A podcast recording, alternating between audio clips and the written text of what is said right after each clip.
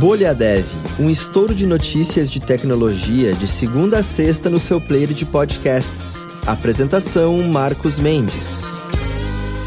Olá, bem-vindos e bem-vindas ao Bolha Dev desta terça-feira, dia 24 de janeiro, data que se completam aí 39 anos do lançamento do primeiro Macintosh que tinha um processador só de 6 MHz e também só 128K de memória, inclusive esse Mac original foi rebatizado depois de Macintosh 128K, porque saiu aí depois o Macintosh 512K, deixando muito mais eficiente e mais rápido aí essa primeira versão do Mac. O lançamento dele foi marcado, claro, né, assim como tudo que envolve o Jobs, com uma polêmica danada, um processo bem tenso dentro da Apple, porque depois do lançamento do Lisa, que até comentei dia desses, né, que fez 40 anos também do lançamento, depois do lançamento, o Jobs aí ele assumiu o comando, o controle lá do desenvolvimento desse Macintosh, pegou o pessoal de engenharia que trabalhava no projeto, foi lá para outro, pegava o computador, desligava, levava para outro lado lá para a pessoa passar a trabalhar nesse projeto, e o lançamento aconteceu também. Depois que um pedaço da liderança desistiu do projeto, teve uma outra pessoa, o executivo da Apple lá na época,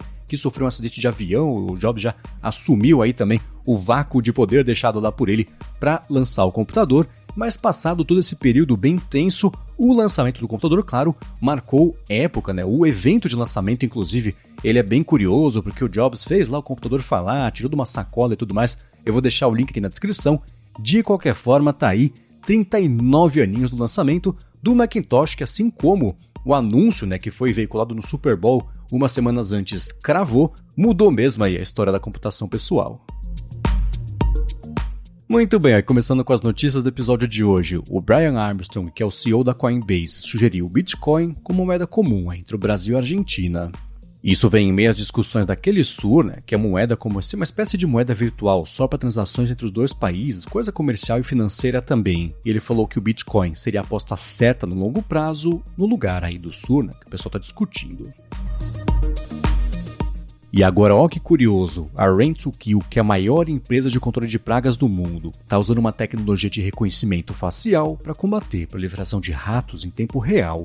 Então eles estão usando câmeras e visão de máquina para poder identificar cada rato individualmente e a movimentação, né, para saber quais estão causando os danos lá nos lugares que eles estão fazendo controle.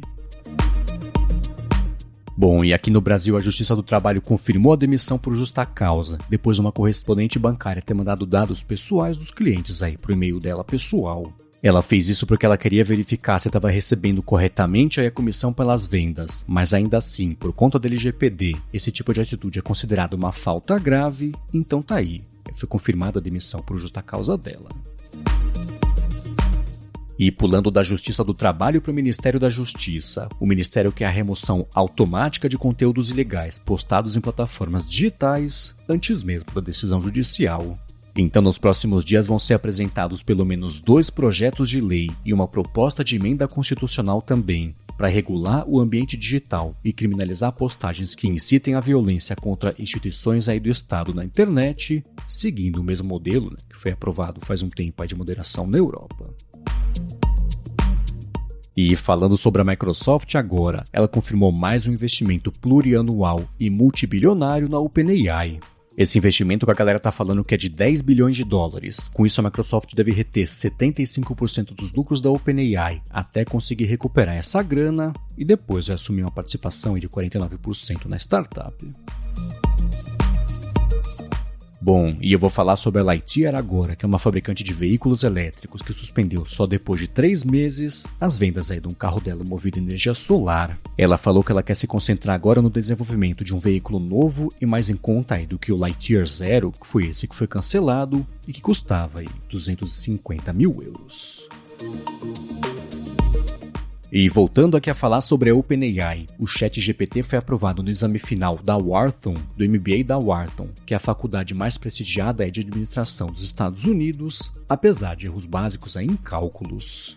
Então, o sistema teria demonstrado uma capacidade notável e automatizar habilidades exigidas em cargos como são bem remunerados, né, como analistas, gerentes e consultores também empresariais, mas ele errou, né? Foi relatado problema aí de cálculos bem simples, né? Coisa mais ou menos aí de matemática da sexta série. E falando sobre o mundo da Alura agora, deixa eu comentar que tá no ar o segundo episódio da temporada nova do Hipsters.tube com foco no Tech Guide, com o tema da vez sendo o guia de carreira Flutter, que é o framework de desenvolvimento aí de aplicativos mobile do Google. Então, se você já se perguntou alguma vez o que é necessário para aprender Flutter, nesse episódio são discutidos os elementos essenciais e os mais pedidos também pelo mercado de trabalho, para sua carreira inteira se construir. E o Dart, né, que é a linguagem de programação do Flutter. Widgets também, Map, Firebase, pacotes essenciais, deployment também, arquitetura e muito mais. Então passa aqui na descrição do episódio e pega o link para o vídeo completo que está disponível já no canal da Lura no YouTube. Muito bem, para encerrar o episódio aqui de hoje, eu vou trazer dois tweets que foram publicados, na verdade, bem próximos um do outro na hashtag BolhaDev lá no Twitter, com umas ideias parecidas que eu vou trazer aqui o seguinte, é bem interessante, ó. O Lucas Rosado falou: Eureka, acabei de ter uma ideia incrível para otimizar o sistema, no caso, o sistema dele. Ele falou que descobriu que sair do ambiente habitual dele, como a casa dele, por exemplo, ajuda a ter insights inovadores, o que me leva ao segundo tweet, que eu não sei se é brincadeira ou não, mas a ideia é boa mesmo assim. O Matt falou que quer conhecer mais devs do Recife para poder fazer um coworking. Ele falou que está cansado de trampar sozinho todo dia. Então, se você mora no Recife ou vai se mudar para Recife, está no Recife, quer trocar uma ideia com o Matt, para quem sabe vocês fazerem um coworking, será o primeiro coworking nascido da Bolha Dev? Se não for, se você já tem um nascido na Bolha Dev, manda pra gente no Twitter, no BolhaDevPod, mas se ninguém mandar, a gente vai falar oficialmente aqui, se o Matt tirar esse projeto do papel, esse vai ser o primeiro coworking nascido por consequência aí da Bolha Dev, o link para o tweet dele está aqui na descrição, e eu posso dizer com conhecimento de causa para os dois para o Matt, também para o Lucas e para você que está escutando, que vale sim a pena você experimentar sair do seu ambiente normal de trabalho, porque o ambiente diferente pode te levar a ter ideias diferentes, achar uma solução diferente para um código, resolver um bug. Isso ajuda de verdade. Obrigado, como sempre, a todo mundo que deixa reviews e avaliações do Bolha Dev.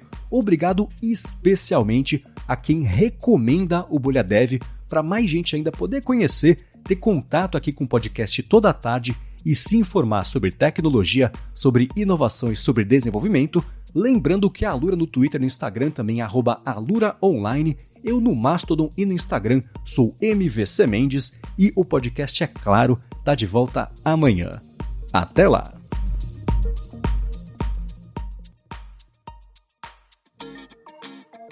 Você ouviu o Bolha Dev, oferecimento alura.com.br e Felipe Deschamps Newsletter inscreva-se em felipedeschamps.com.br barra newsletter.